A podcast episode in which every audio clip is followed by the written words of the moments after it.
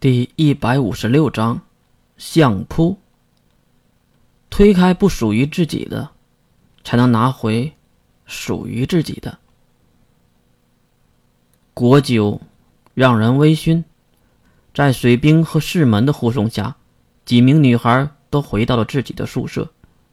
回到自己的房间里，关灵比月醉得还严重，一头栽倒在床上就不省人事了。如果当时告诉他那是果酒，不是果汁儿，关灵还会喝吗？帮忙关灵退掉了多余的外衣，将他的身体翻过来躺好，并将一旁的被子盖在了他的身上。看着关灵红润的脸颊和带着酒气的呼吸，还有来回起伏的前胸，月愣神一下，然后伸出手摸了摸关灵滚烫的脸。最后，还是忍不住的亲吻了关灵的额头。辛苦你了，说了一句辛苦，月也是走向自己的床铺，没想到一转身，就被后面的关灵一把拉住。回头看向这个眼睛都红起来的女孩，一只手正紧紧的拉着自己。怎么了，关灵？一起睡啊？关灵毫不犹豫地说出了诉求，可能是酒精在作祟。不过月也是微笑地走了回来，并放下关灵拉着他的手。那你往里点，给我留点地方。啊，关灵娇羞地点点头，然后往里挪了挪。月也是迅速地退掉了衣服、校服和校裙，钻进了被窝。里面已经有了关灵的体温。所谓的暖床，可能就是这个意思吧。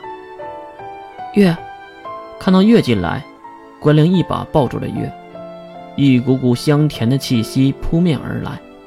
月也是环抱住关灵，可能是有点冷，或者是在回应关灵，依偎在月娇小的身体上，关灵还不由得嘟囔：“有些地方大的离谱了。”月当然也是和关灵说说笑笑。有的没的，聊来聊去，最后两个人都沉默了。月低头看向关灵，以为他睡着了，可是那明亮的大眼睛证明着他还很精神。只见关灵褪掉脸上的羞涩和笑容，化为严肃的口吻：“月，一切都无法回头了，对吗？”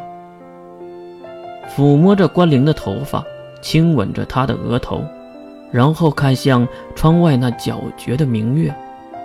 我只是想活着而已。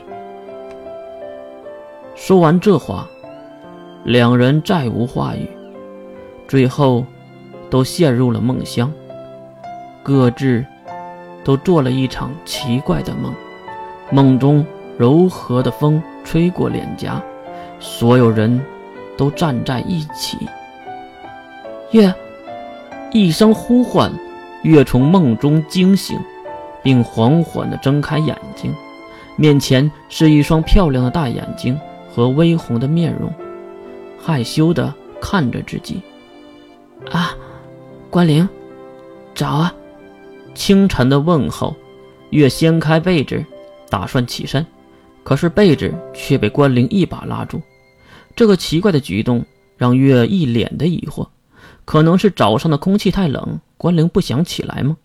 也不对呀，关灵这个秉性一点都不懒惰呀。月带着满肚子的疑问看向了关灵：“怎么了？想赖床啊？今天我可是有比赛项目的，起来呀！”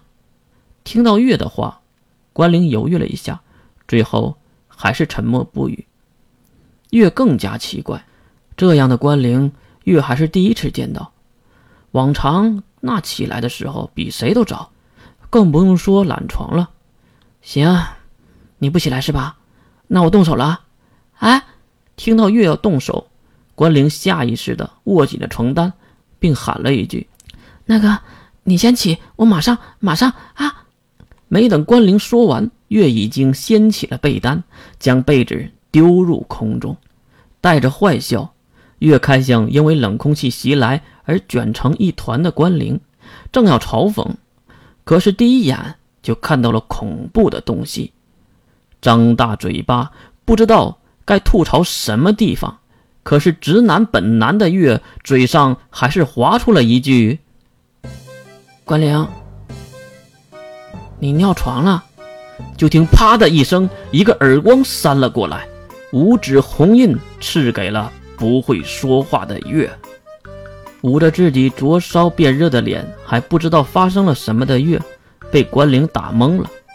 再次看向那被单，又看了看关灵一脸的娇羞，月知道不能再说话了，再说话可能就要被杀了。